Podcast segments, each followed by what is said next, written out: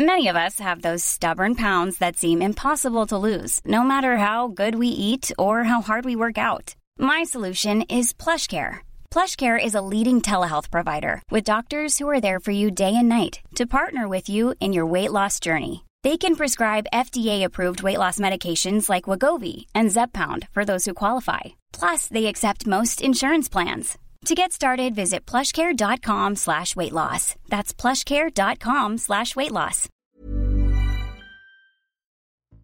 Hi ihr Lieben, willkommen zu den Yvonne und Berner Shortcast, unserem Sommerspezial.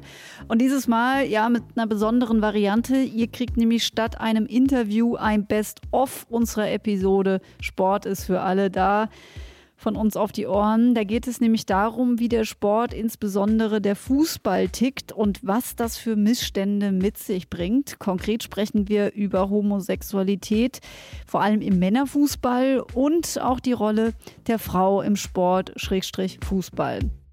Aufgenommen haben wir das Ganze, wie gesagt, schon 2020 für unsere erste Staffel.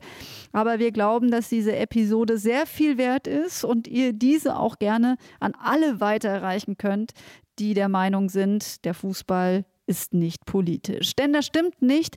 Sport ist politisch, schon allein, weil zumindest der Profifußball vom Geld regiert wird. Und ja, darüber hinaus werden dort auch Frauen diskriminiert. Und andererseits, das muss man positiv festhalten, werden durch den Sport, insbesondere durch den Teamsport, Teamgeist oder auch Fairplay schon an Kinder vermittelt. Ein klares Zeichen für diese Werte zu setzen, hat der mächtige Europäische Fußballverband UEFA Indes verpasst. Der setzt nämlich lieber auf teure Kampagnen für die Vielfalt als eindeutige Statements gegen Menschenfeindlichkeit zu setzen. Und in diesem Fall wäre das die Regenbogenflagge, nicht nur die Flagge, was sage ich, das Regenbogenleuchten in der Münchner Allianz Arena gewesen zum Spiel Deutschland gegen Ungarn, Vorrundenspiel bei der Europameisterschaft, um eben ein Zeichen gegen menschenfeindliche Gesetze hier mitten in Europa zu setzen, gegen die Regierung von Viktor Orban in Ungarn. Ja, das Versagen der UEFA hat aber immerhin äh, auch eine gute Seite, denn sie hat viel Aufmerksamkeit mit sich gebracht. Zum Beispiel Jochen, den könnt ihr am 25.06. in der NDR Talkshow sehen. Gibt es auch später natürlich in der ARD Mediathek. Und ich selbst war auch eine Stunde lang bei WDR 5 in der Redezeit zu Gast und durfte mit Hörerinnen diskutieren, ob die UEFA denn nun ein Eigentor geschossen hat mit diesem Verbot der Beleuchtung. Ich sage es mal so, wir waren nicht alle derselben Meinung. Was mir aber ganz wichtig ist an der Stelle zu sagen, lasst uns im Pride Regenbogenrausch bleiben, auch über den Pride Month hinaus, denn das hat wirklich gute Gründe. Menschenfeindlichkeit ist auch bei uns noch viel zu oft Alltag. Also wenn zwar nicht mit harten Gesetzen, aber mit Anfeindungen eben allemal. Mir ist es erst selbst neulich in der U2 passiert. Da saß ich mit meiner Freundin und musste mir wirklich einen abfälligen, sehr abfälligen Spruch einfangen von einem Mann, der uns gegenüber saß. Aber es geht natürlich noch viel, viel schlimmer. Katar, ich grüße dich besonders. Dort wird ja die Fußball-Weltmeisterschaft 2022 gespielt und dort sind gleichgeschlechtliche Handlungen mit Gefängnisstrafen belegt. Der äh, frühere FIFA-Präsident Sepp Blatter forderte bei der WM-Vergabe nach Katar die homosexuellen Fans auch noch dazu auf, aus Respekt vor dem Gastgeberland auf Sex während der WM zu verzichten. Auch wenn er sich später und nach heftiger Kritik dafür entschuldigt hat. Ich glaube, das sagt doch sehr viel aus. Und die Devise kann jetzt also nur weiter lauten, Liebe ist für alle da und der Sport auch. Und jetzt viel Spaß mit unserer Folge Yvonne und Berner. Und jetzt ist der Jochen auch wieder mit am Start. Ich fasse nochmal zusammen. Du bist diejenige, die die Bälle wirft. Ich bin derjenige, der sie abkriegt. das finde ich ein schönes Bild. Ich dachte jetzt eigentlich, der sie fängt. Aber ich dachte, da könnte dann der Bumper kommen. ja. ja, da kommt der Bumper. Ja, so. okay. Yvonne und Berner. der Podcast für alle. Wir blicken heute selbstverständlich ein bisschen differenzierter auf das Thema Sport und wir fragen uns, ist Sport das Superbollwerk der heteronormen Männlichkeit? Denn nur die heterosexuellen Kerle bekommen doch den Center Court und die anderen, die bleiben auf dem Nebenplatz. Ist das so? Ja, das ist eine gute Frage. Und warum fällt es äh, damit einhergehend äh, Profisportlerinnen, Verbänden, Fans und Funktionärinnen gerade hier so schwer, sich offen, liberal, divers und welcoming zu zeigen? Helfen womöglich äh, diese Outings von prominenten Supersportlerinnen? Also wenn wir in Deutschland im Sport an ein Coming-out denken, oder ich jedenfalls, dann sind wir natürlich bei unserem ehemaligen Nationalspieler und heutigen Sportvorstand vom frisch gekürten Bundesliga-Aufsteiger VfB Stuttgart, dass ich das mal so sagen werde, Thomas Hitzelsberger. Du hast ja mich. Ja, ja. reicht dieser, ich sage jetzt mal, eine schwule Mann um den konservativen Sportkosmos, also die Männerclubs vor allem, gerade im Fußball in die Jetztzeit zu holen? Ich würde im Kontext Sport fast äh, versucht sein, dass eine öffentliche Positionierung von Männern wichtiger ist als von äh, Sportlerinnen. Es ist aber vor allen Dingen jetzt erstmal sind das ganz, ganz viele Fragen, die ich mir nämlich seit 2008 immer wieder stelle. Ich, ich habe sehr viele Jahre als Sportjournalistin gearbeitet und habe unter anderem mein erstes Feature, äh, das ich für SWR 2 gemacht habe, dem Thema Homosexualität im Sport gewidmet. 2010 folgte dann das zweite zum eben gleichen Thema und drei, vier Jahre später später habe ich dann noch mal eines fürs Inforadio des RBB gemacht. Und für all diese Features habe ich mit sehr vielen Leuten gesprochen, unter anderem übrigens auch mit einem Sportler, mit dem ich via Chat äh, anonym ähm, kommuniziert habe. Ich musste da schwören, niemals etwas dazu zu sagen den Sportjournalisten Ronny Blaschke. Den kennst du ja auch schon vor deinen Arbeiten hier äh, bei Yvonne und Berner. Und äh, damit ich mitreden kann, da habe ich mal recherchiert. Also, Ronny hat diverse Bücher geschrieben und beschäftigt sich mit dem Thema Sport im gesellschaftlichen Kontext. Also, das heißt, welche Rolle Geschlecht, Herkunft, Behinderung oder eben sexuelle Orientierung spielt. Und ähm, Ronny kann das alles als Beobachter sehr gut einordnen und deswegen hast du dich ja auch mit ihm getroffen. Und ähm, abgesehen davon, als wir uns getroffen haben, äh, wir gedacht haben, meine Güte, es sind schon wieder zehn Jahre her, dass wir das letzte Mal ein Interview miteinander geführt haben, ähm, haben wir auch festgestellt, dass der Kreis derer, die zu diesem Thema auch wirklich informativen Input leisten können, nach wie vor relativ überschaubar ist. Ähm, aber immerhin haben wir festgestellt, ein paar Dinge haben sich verändert, wie Ronny Blaschke sagt. Also die sichtbarste und spürbarste Veränderung war sicherlich das Coming Out von Thomas Hitzelsberger, was dem Thema Homosexualität oder sexuelle Orientierung eine große öffentliche Bühne gegeben hat. Was sich auch verändert hat positiv, ist, dass ganz viele symbolische Aktionen organisiert wurden, dass es ähm, mittlerweile eigentlich fast zum guten Ton gehört, wenn ein Club mal eine Regenbogenflagge auf, auf als, als Eckfahne hat oder wenn der DFB sogar sich zum Thema äußert. Es gibt ganz viel Vernetzung, es gibt Bündnisse, es gibt mittlerweile Workshops. Ähm, das ist das eine, das ist positiv. Aber ich bezweifle immer noch, dass diese ganze ähm, zelebrierte Symbolik, dass die überhaupt diese Funktionärskreise erreicht. Und ähm, da bin ich mir nicht ganz sicher. Und ähm, letztendlich würde ich sagen, hat sich da ähm, in den zehn Jahren eigentlich gar nicht so, so, viel geändert. Das fand ich jetzt schon sehr, sehr interessant. Also auch natürlich, ähm, ist es nur Symbolik oder erreicht es auch irgendwie jemanden? Feli, während ich ja Sport als Ausgleich sehe oder eben um fit zu bleiben, bist du ja ein regelrechter Sportfan, ein Sportcrack, eine Sportikone. Genau, ich habe ja vorher schon die Lobeshymne du auf mich Du bist eine Sportikone, ja genau. Ja, dass ich beim Brennball, dass ich beim Brennball immer äh, sofort ins Team gewählt wurde und auch beim ja. Völkerball und so weiter. Mhm. Also ich war tatsächlich, ich kann mich da nicht beklagen. Ich durfte auch immer mit den Jungs Sport machen. Ne? Weil, ich glaube, wir wären wahrscheinlich gar ja. keine, äh, keine Freunde gewesen in der Schule. Meinst du? Weiß ich nicht. Du wärst ja die, nee, du hättest mich nicht in deinem Team haben wollen. Also ich war aber eigentlich immer mit ganz vielen Jungs äh, befreundet, unter anderem auch mit meinem Freund Benjamin, der auch eher ein bisschen femininer war. Also so, also femininer, ich weiß, also du weißt schon, also der war jetzt auch nicht super Sportcrack. Also okay, war nicht gut. so, ja, bevor du dich da jetzt. In Kopf und Kragen äh, gehe ich wieder lieber dazu über, äh, äh, widme mich dem Genre, äh, das ich beherrsche, dem Sport. Ähm, also ich, äh, Was beherrschst du denn alles? Ich fahre wahnsinnig gerne Ski und das mit den Ballsportarten habe ich ja gerade schon gesagt, Fußball und auch Tennis. Beim Tennis habe ich sogar einen C-Trainerschein, äh, aber bin leider total aus der Übung, wie ich gerade gnadenlos immer feststelle, wenn ich auf dem Platz stehe und irgendwie den äh, gelben Filzball nicht so richtig treffe. Aber grundsätzlich bin ich halt auch so ein Sport-Junkie. Ne? Ich, ich sitze wirklich vor der Klotze und ähm, kann da gar nicht mehr aufhören zu gucken. Und da ist es dann auch quer durch die Bank durch. Also Handball, Basketball, äh, natürlich Fußball, Tennis und auch noch Skispringen. Das liebe ich einfach. Also Biathlon, Gott, ich könnte jetzt die Liste weiter runter machen, lasse ich jetzt aber. Was ich nur immer wieder feststelle, die meiste Zeit, die ich vor der Klotze verbringe, mal Tennis ausgenommen, schaue ich halt äh, Männer- und Männerteams zu. Ne? Das ist halt irgendwie krass. Ich übrigens auch, aber ich gucke mir dann halt äh, Turmspringen an oder Schwimmen oder vielleicht so Eiskating finde ich dann auch immer ganz toll. Eiskating? Ja, ich weiß gar nicht, Eislaufsport zu schicker äh, Musik, irgendwelche wilden Kostüme und so. Okay, ich dachte, da du meinst vielleicht auch die Engen, weißt du, die auf der Eisbahn unterwegs sind wegen mir auch. Hauptsache, sie sehen gut aus. oh Gott. Naja, also jedenfalls ähm, äh, sind wir uns einig, wir sehen mehr Männer im Fernsehen, wenn es um Sport geht. Und das ist auch bewiesen so. Ich glaube, 85 Prozent der, der Berichterstattung in den Medien ist den Männern gewidmet.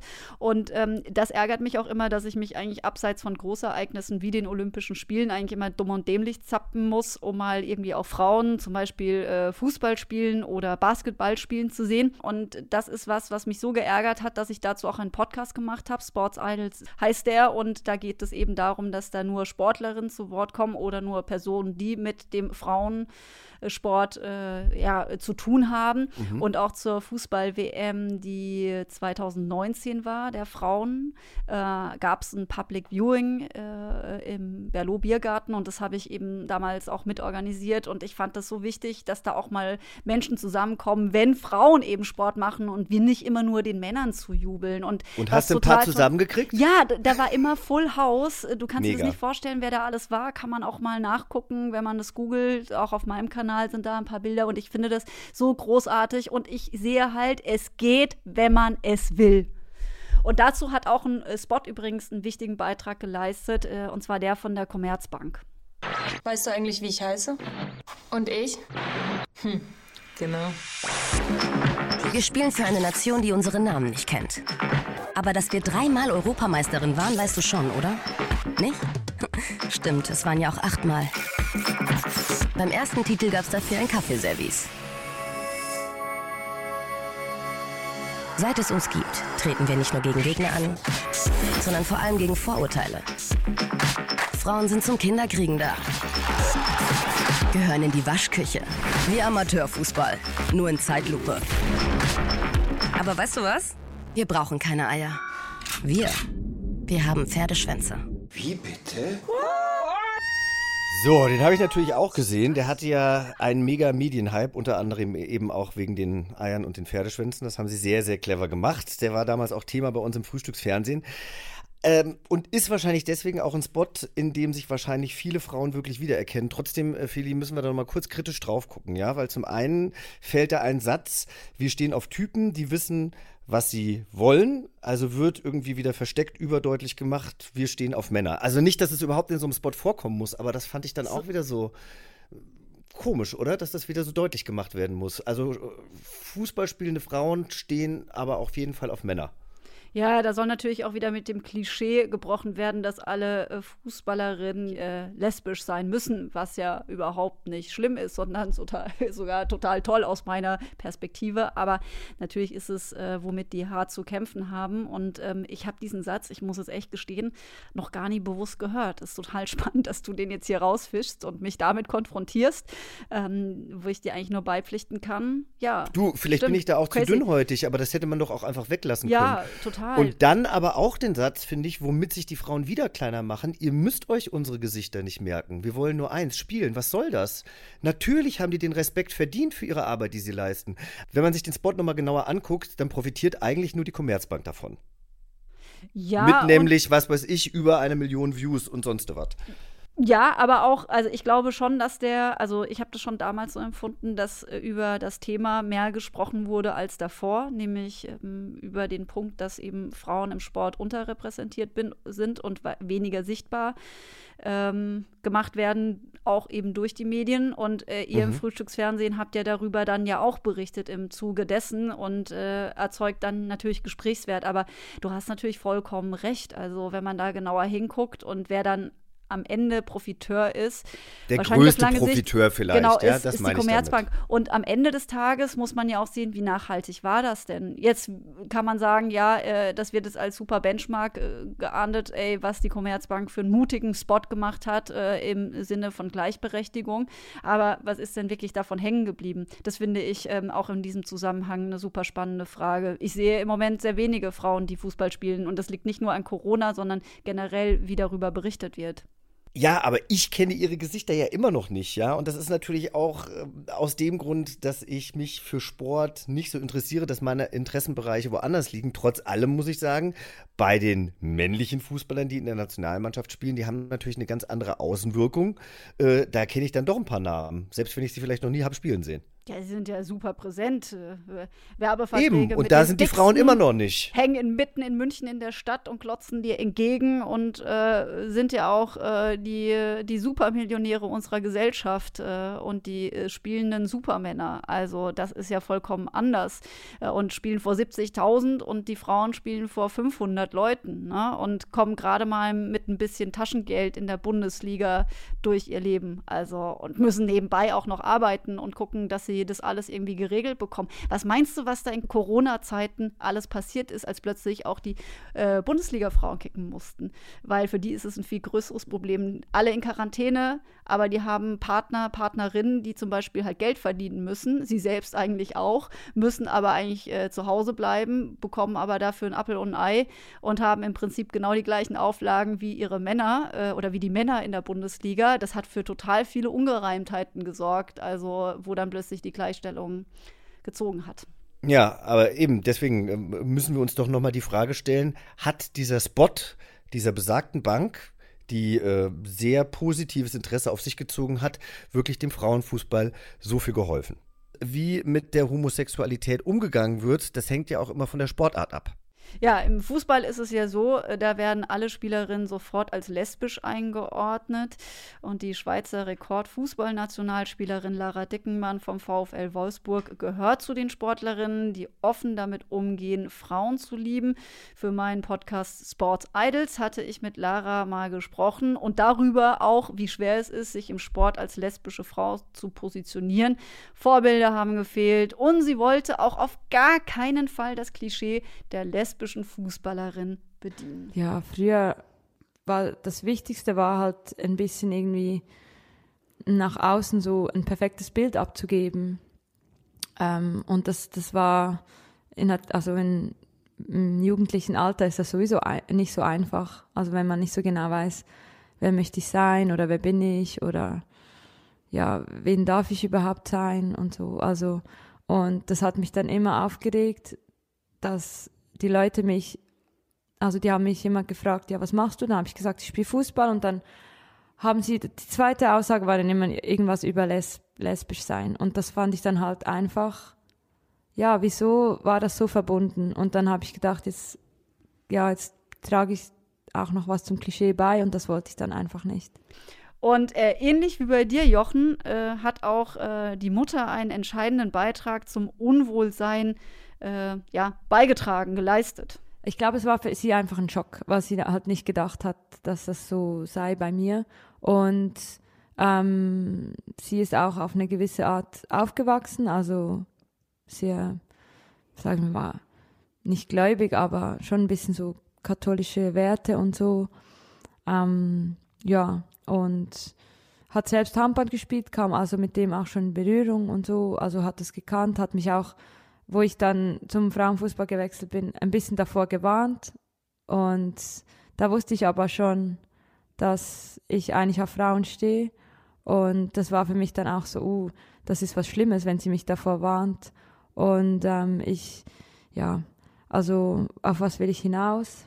Ähm, ja, wir mussten einfach zusammen einen Prozess durchgehen. Ich, ich habe dann ein bisschen meinen eigenen gemacht und habe sie ein bisschen vergessen, aber sie hat nebenbei auch ihren eigenen gemacht und irgendwie irgendwann, als, als ich älter war, dann hab ich, haben wir wieder zueinander gefunden und das war dann auch ein schöner Moment. Lara ist übrigens auch Teil eines Porträtbuchs Vorbild und Vorurteil. Lesbische Spitzensportlerinnen erzählen und darin werden verschiedene Schweizer Sportlerinnen gezeigt, die sich als frauenliebend identifizieren. Kostet 39 Euro. Also man sieht es, äh, haben wir bei Lara gehört, die Angst vor Stigma existiert ja nach wie vor. Und das erlebe ich eben auch, wenn ich noch mit noch mehr Sportlerinnen spreche. Hauptsache bloß nicht damit auffallen, lesbisch zu sein. Der Sport soll immer im Vordergrund stehen. Dahinter stecken bestimmt diverse Absichten, auch immer noch dieses unterschwellige. Vermarktbar bist du besser, wenn du hetero. Many of us have those stubborn pounds that seem impossible to lose, no matter how good we eat or how hard we work out. My solution is PlushCare. PlushCare is a leading telehealth provider with doctors who are there for you day and night to partner with you in your weight loss journey. They can prescribe FDA-approved weight loss medications like Wagovi and Zepbound for those who qualify. Plus, they accept most insurance plans. To get started, visit plushcare.com slash weight loss. That's plushcare.com slash weight loss. Ja, und äh, das sind jetzt die Hemmungen der Frauen, aber bei den Männern ist es ja natürlich nicht anders. Für das prominenteste und einzige Outing im deutschen Männerfußball hat der ehemalige Fußballnationalspieler Thomas Hitzelsberger in Deutschland gesorgt. Das war 2014 und da hatte er seine aktive Sportlerkarriere auch bereits beendet. Es war für mich ein langwieriger Prozess, das herauszufinden. Zu Beginn meiner Laufbahn war ich äh, mit einer Frau in einer Beziehung, ganze acht Jahre. Und erst danach, als ich allein gelebt habe, dämmerte mir, ich habe Gefühle für Männer. Ich möchte auch mit einem Mann zusammenleben.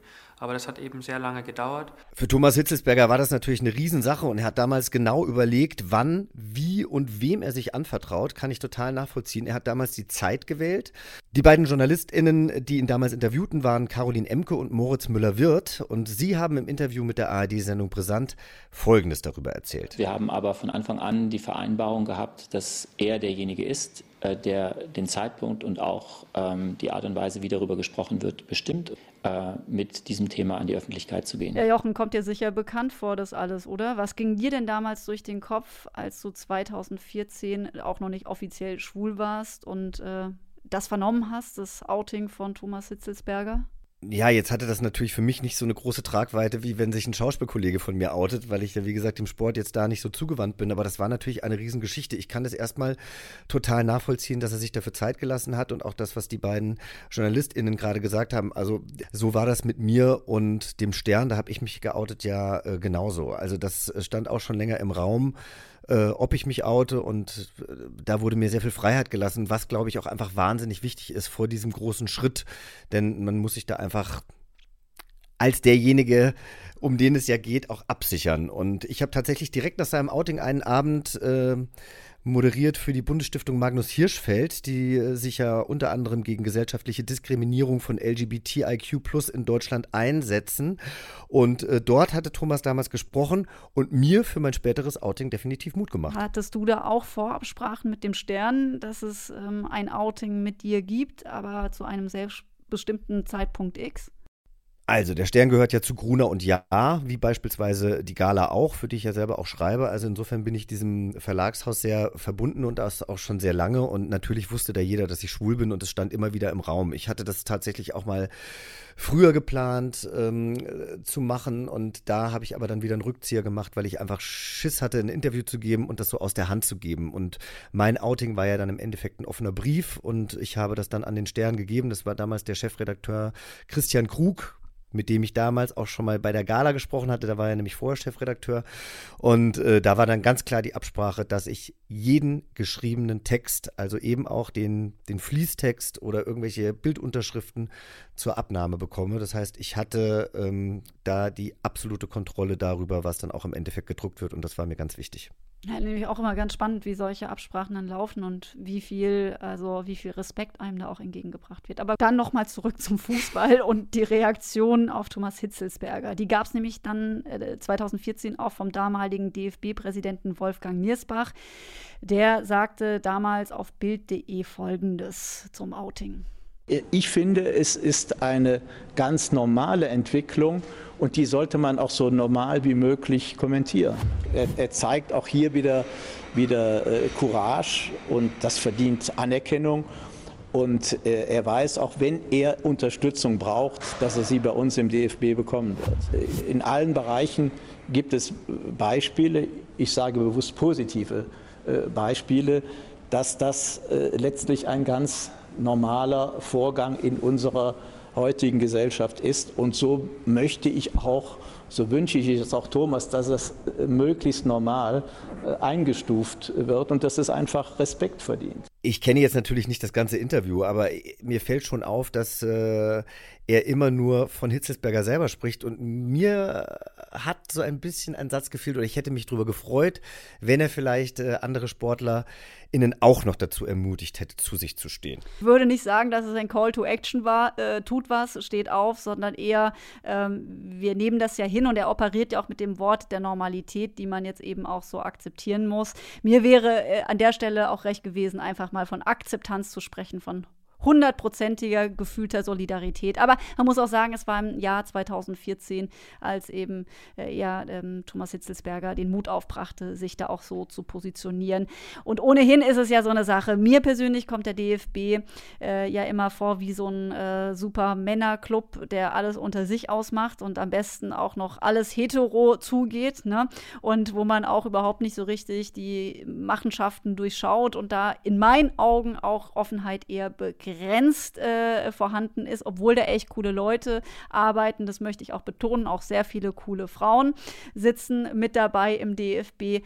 Aber ähm, selbst wenn die Verbände wie der DFB vielleicht auch einen guten Job machen, wenn es um die Vielfaltsförderung geht, ja, ist da vielleicht ein mangelnder Aspekt äh, ähm, äh, doch in der PR-Arbeit zu sehen. Zumindest sagt das Ronny Blaschke.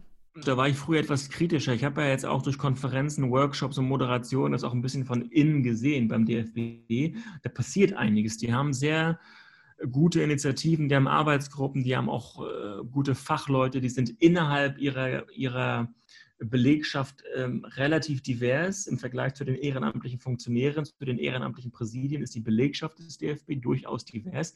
Und es wundert mich, wie wenig diese ganzen Initiativen Broschüren, Aktionen von der Spitze an die Öffentlichkeit ähm, übertragen werden. Also da ist ein Mangel an, an, weil letztendlich wird der DFB durch die Spitze repräsentiert. Die scheinen das nicht an die Öffentlichkeit zu bringen. Die Main Mainstream-Medien scheinen sich auch nicht ausreichend dafür zu interessieren. Ähm, na, es gibt jetzt ein Leadership-Programm für, für, für Frauen zum Beispiel. Das ist zumindest mal ein Ansatz, vielleicht nicht ausreichend, vielleicht nicht durchgehend ähm, stark beworben. Es gab viele andere äh, Projekte, die man nach einem Anstoß wieder hat fallen lassen beim Thema Umwelt und so weiter. Also passiert schon was, aber vielleicht muss man da noch mehr, noch mehr, noch mehr Nachdruck äh, dem Ganzen verleihen. Ähm, wie, inwieweit die das ernst meinen, inwieweit die das als Marketing ansehen, das weiß ich nicht, wobei ich auch immer davor warne. Ähm, soziales, politisches Engagement in einem großen Konzern, in einem Unternehmen darf man damit auch Geld verdienen. Das ist eine moderne, äh, aktuelle, zeitgemäße ähm, Gesellschaftspolitik. Das macht Volkswagen und das macht Adidas und so weiter, machen das auch nicht anders. Es wäre naiv, nicht daran zu glauben, ähm, mit einer guten CSR auch, auch Geld verdienen zu wollen. Anders geht es gar nicht. Und man muss ja auch lösen von diesem Idealismus, Gequatsche nur über Moral alles erklären zu lassen. Es ist eine milliardenschwere Sportindustrie, die lässt sich nicht nur mit Moral und Idealismus führen. Da muss man auch mit wirtschaftlichen Zahlen kommen. Aber man kann auch mit, mit einer gesunden, offenen, inklusiven Politik Geld verdienen. Und das sollte man sich ähm, vor Augen führen. Ja, und vielleicht sollte der DFB immerhin der größte Fachverband der äh, Welt äh, auch einfach noch lauter werden.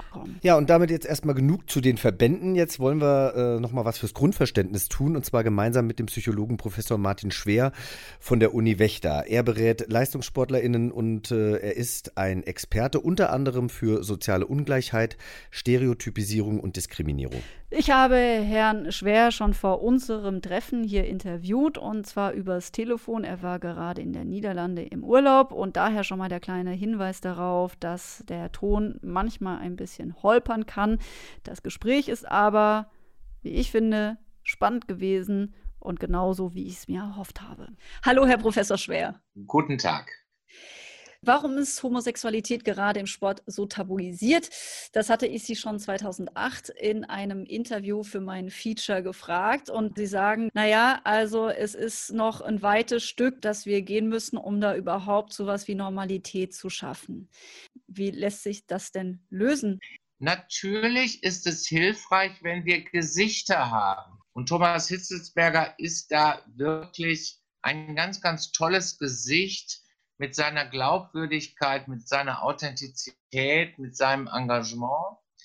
Aber Gesichter meine ich jetzt nicht nur, dass wir schwule Fußballer beispielsweise brauchen, sondern wir brauchen auch Menschen, die unabhängig von ihrer eigenen sexuellen Orientierung viel stärker für dieses Thema eintreten. Das heißt, ich wünsche mir an dieser Stelle auch eine, ein Engagement, was genauso intensiv ist, was genauso engagiert ist, wie mit Blick auf andere Diskriminierungsmerkmale, die wir im Sport haben. Denken Sie an das Thema ethnische Minderheiten, denken Sie an Antisemitismus.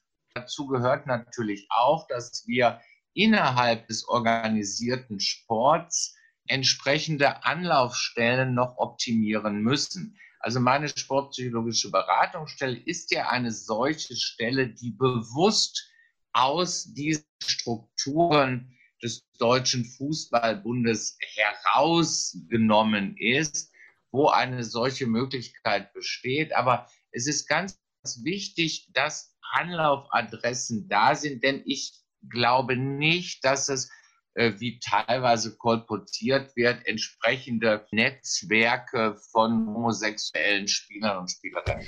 Wir haben hier in, in dieser Folge von diesem Podcast auch eine Fußballerin, die Lara Dickenmann, äh, die äh, auch sich sehr schwer getan hat, als Fußballerin auch noch zu sagen, dass sie lesbisch ist, weil sie damit das Klischee erfüllt. Ähm, mhm. Wie würden Sie das einordnen, auch aus Ihrer Praxiserfahrung? Äh, wer, wer macht sich denn da mehr im Kopf und wer leidet denn da mehr? Also das, ich kann das sehr, sehr gut nachvollziehen, diese Gedankengänge, weil die Tatsache, ich habe das Ihnen damals schon, ähm, schon gesagt und ich bin auch der Meinung, dass sich da noch nicht so viel dran verändert hat. Die Tatsache, dass wir mehr Gesichter im Frauenfußball haben, liegt aus meiner Sicht eben nicht daran, dass wir im Frauenfußball besonders hm, akzeptierend mit dieser Thematik umgehen, sondern es liegt einfach an zwei Dingen. Erstens, der Frauenfußball ist nicht so bedeutsam wie der Männerfußball.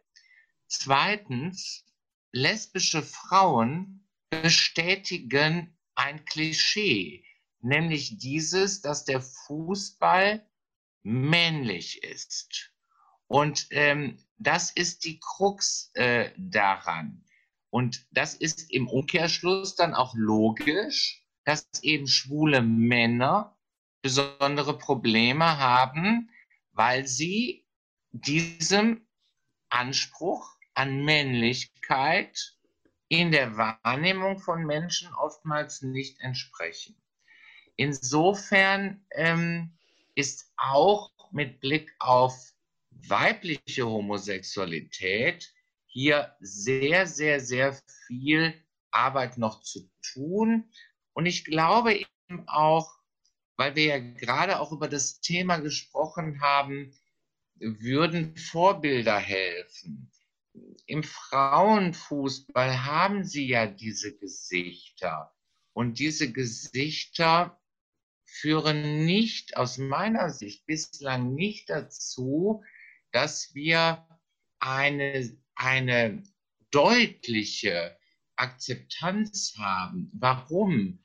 Weil sich in den Köpfen des Betrachters und der Betrachterin, also in unseren Köpfen, noch nicht wirklich etwas so verändert hat, wie es in anderen Bereichen unseres gesellschaftlichen Zusammenlebens der Fall ist.